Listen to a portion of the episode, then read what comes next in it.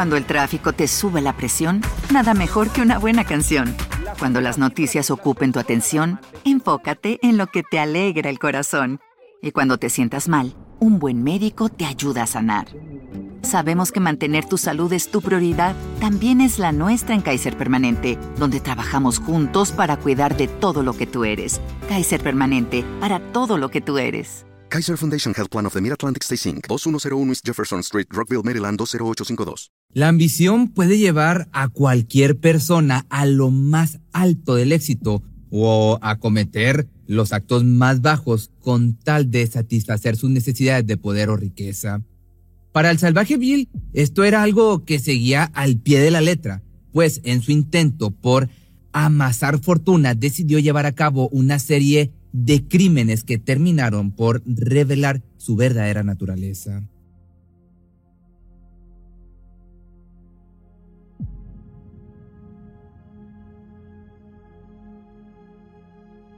Cuando Kit World recibió un mensaje de su ex esposa comunicándole que acababa de conocer a alguien y quería abandonar Panamá para iniciar una nueva vida, supo que algo no andaba bien.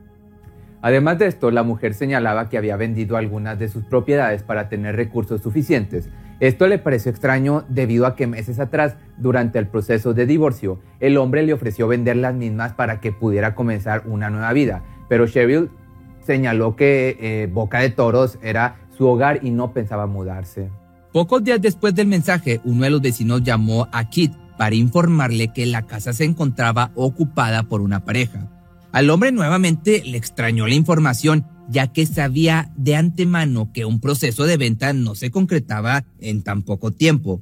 Al escuchar la descripción de la pareja, supo de inmediato que se trataba de su amigo Bill Cortés, mejor conocido como el salvaje Bill. Kit decidió trasladarse desde el sur del país hacia Bocas del Toro para confrontar a su amigo y acudir a la policía para reportar la desaparición de su ex esposa. Pero las cosas no serían fáciles para el hombre ya que los investigadores hicieron caso omiso y argumentaron que la mujer simplemente se había fugado, mientras que su amigo se negó a mostrarle los documentos que avalaran la negociación previa por el inmueble.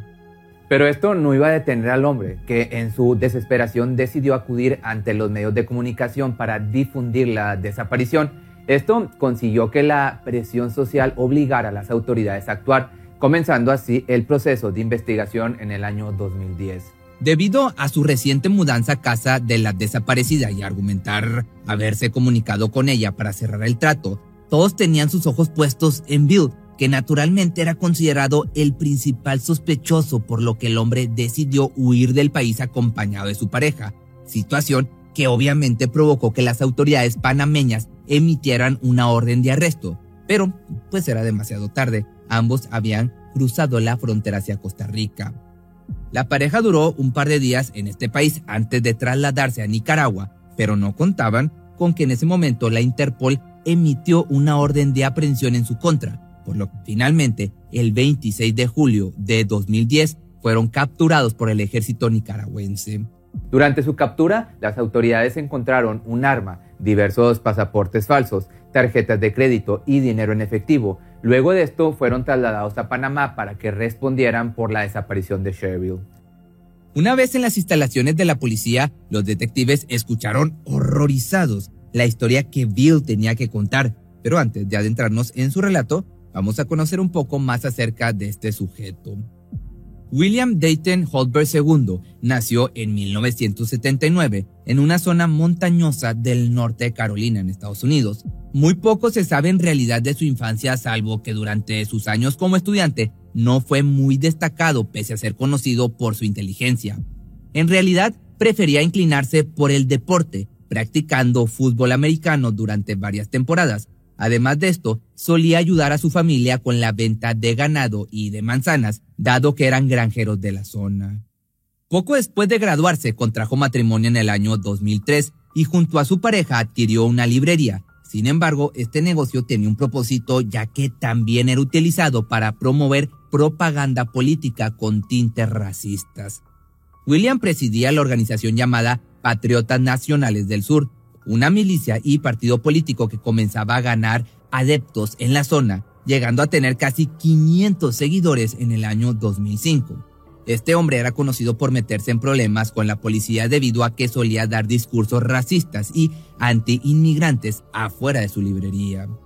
Durante esos dos años, la vida personal de Bill comenzaba a desmoronarse, debido a que su esposa no estaba de acuerdo con las ideas que promovía, por lo que finalmente en el año de 2005 le pidió el divorcio y al ganar la custodia le prohibió acercarse a sus hijos. Aunado a esto, la organización se disolvió. Esta situación afectó gravemente a este hombre, que comenzó una carrera delictiva cometiendo fraude al intentar vender propiedades con documentos falsos. Además de esto, robó un vehículo por lo que las autoridades de Carolina del Norte no tardaron en emitir una orden para capturarlo. Pero el salvaje Bill siempre estaba un paso adelante y utilizó documentos falsos para eludir a la policía en seis estados diferentes, hasta que finalmente se vio envuelto en una persecución a través de una autopista. En ese momento iba acompañado por su nueva pareja, Laura Michelle Reese, y fue ahí cuando se dio cuenta de que no podía intentar evadir a las autoridades todo el tiempo, así que tras escaparse, decidió que su mejor opción era probar suerte en Sudamérica. Nuevamente utilizando documentos falsos, la pareja huyó hacia Costa Rica, donde pasaron casi dos años ocultos de la justicia antes de trasladarse hacia Panamá para comenzar una nueva vida. Y es en este punto donde comienza el relato que Bill narró a los detectives dentro de la sala de interrogatorios. Cuando llegaron a Panamá, William cambió su apellido a Cortés y con el dinero que había logrado conseguir con su actividad delictiva, adquirió una pequeña casa en un barrio modesto de Bocas del Toro. Ahí sus vecinos comenzaban a apodarlo como Bill el Salvaje, debido a su prominente físico y su largo cabello. Pero el hombre no estaba conforme con su situación, por lo que pronto comenzaría a hacerse pasar por una persona acaudalada tratando de socializar con los dueños de propiedades turísticas en el área. En 2007, Holberg conoció a Michael Brown, un estadounidense retirado que había adquirido una finca en una zona boscosa de la ciudad. Buscaba pasar sus últimos años en compañía de su familia disfrutando de la zona paradisiaca. Buell puso en marcha su plan para adueñarse de la propiedad, haciéndose amigo de la familia y proponiéndole a Brown el traspaso de la finca a cambio de una considerable suma para tener evidencia del movimiento en caso de que el hombre se negara. Durante los siguientes meses la amistad fue creciendo hasta el punto en que Holbert descubrió que su amigo era un capo de la mafia retirado y que poseía una gran cantidad de dinero en efectivo dentro de la casa así que no dudó en llevar a cabo su plan una vez que entró en la propiedad. Luego de esto, Bill llevó a su anfitrión a una zona alejada de la hacienda y le disparó en la nuca, quitándole la vida instantáneamente. Tras haber hecho esto, se dirigió hacia la casa donde encontró a Watson Brown en el garaje.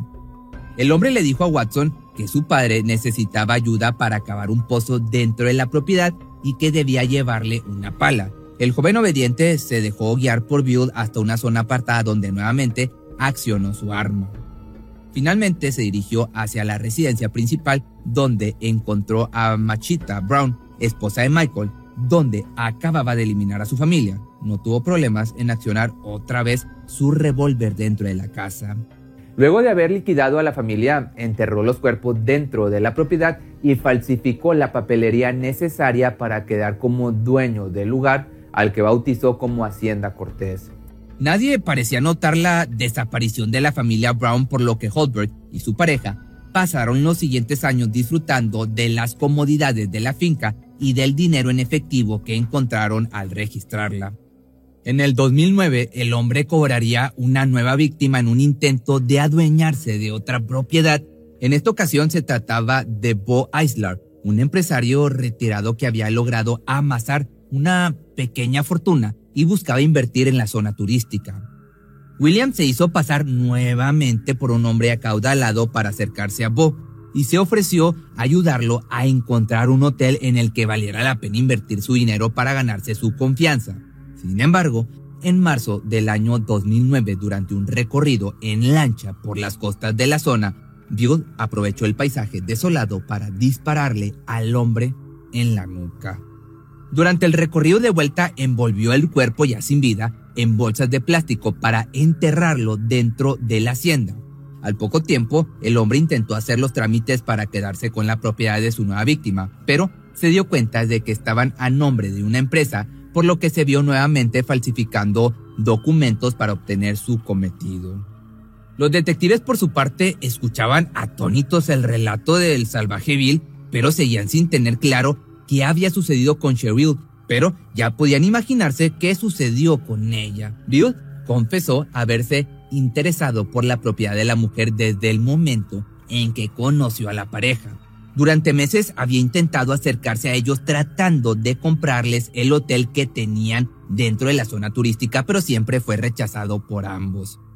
Cuando se enteró de que el matrimonio se había disuelto y Kit se mudó al sur del país, no dudó en seguir su método tradicional para adueñarse del lugar, el cual ya lo sabemos. En diversas ocasiones intentó embriagar a Cheryl para quitarle la vida, pero la mujer lo había eludido en cada oportunidad que tenía.